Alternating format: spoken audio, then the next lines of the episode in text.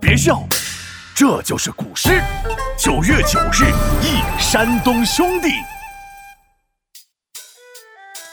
少年王维离家乡，独自一人到长安。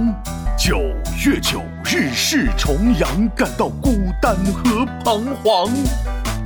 遥想兄弟在家乡，插着茱萸上高山，心中许下了愿望，希望家人都平安健康。哎，皮大龙，你在吃红枣吗？哦，这是真不够意思，给我一个。呸呸呸！这红枣怎么又酸又涩？哈哈哈这可不是红枣，这是茱萸果。啊，猪和鱼都能长果子？呃，哎，不是哼哼哼的猪，也不是吐泡泡的鱼，这茱萸呀，是一种有香气的植物。在以前重阳节的时候，人们会佩戴着茱萸登高望远，希望可以驱邪避恶。唐代诗人王维还写过一首诗，里面就提到了这个习俗。哦，我想起来了，这首诗是“九月九日忆山东兄弟”。反应挺快嘛，那你倒是背背。背就背，这首可难不倒我。“九月九日忆山东兄弟”。唐·王维，独在异乡为异客，每逢佳节倍思亲。遥知兄弟登高处，遍插茱萸少一人。不错呀，闹闹，背的挺溜的。看来这首诗你都读懂了。呃，这是王维在九月九日想念他在山东的兄弟，对吧？嘿。这里的山东可不是现在的山东省，是指华山的东边，也就是现在的山西省。王维的故乡就在那儿。啊，那时候的山东竟然是现在的山西，哦，太有趣了。可不是，王维那时候出门在外，又是重阳节，特别思念家乡的亲人。那他怎么不打电话回家呢？那时候哪有电话？以前诗人想家了，也只能写写诗，而什么 QQ 啊、微信啊都没有。嗯，那独在异乡为异客，是说王维在一个叫异乡的地方做客？No No No，异乡指的是他乡的意思，异客是指生活在他乡的人。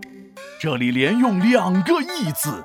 表达了诗人无依无靠的感觉，就像流浪的小猫咪。皮大龙，你还是继续吧。你这五千岁神龙突然变成了五千岁猫咪，我鸡皮疙瘩都起来了。怎么着？神龙偶尔卖个萌，怎么了？说回到这首诗。每逢佳节倍思亲，就是每到节日，诗人就更加思念家乡的亲人。哦，这下感觉就舒服多了。五千岁的神龙还是正常点比较合适，嘿嘿。不过呢，后面一句我就不理解了。遥知兄弟登高处，遍插茱萸少一人。诗人既然没有回家，那他怎么知道兄弟登上了高处？你确定他没有打电话回家吗？闹闹，别闹！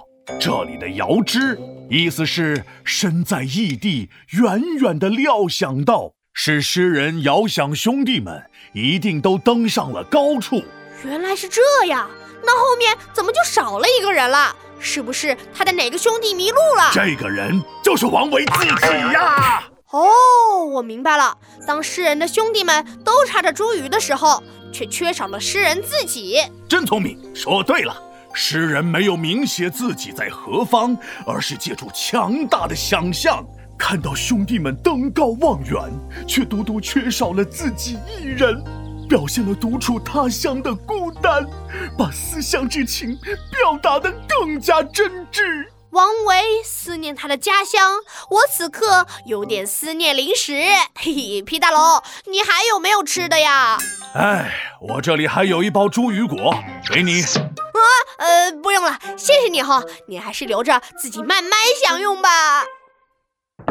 皮大龙敲黑板，古诗原来这么简单。九月初九过重阳，王维独自在他乡。想到兄弟登高望，无奈自己在远方。听我认真来一遍，起。九月九日忆山东兄弟，唐·王维。独在异乡为异客，每逢佳节倍思亲。遥知兄弟登高处，遍插茱萸少一人。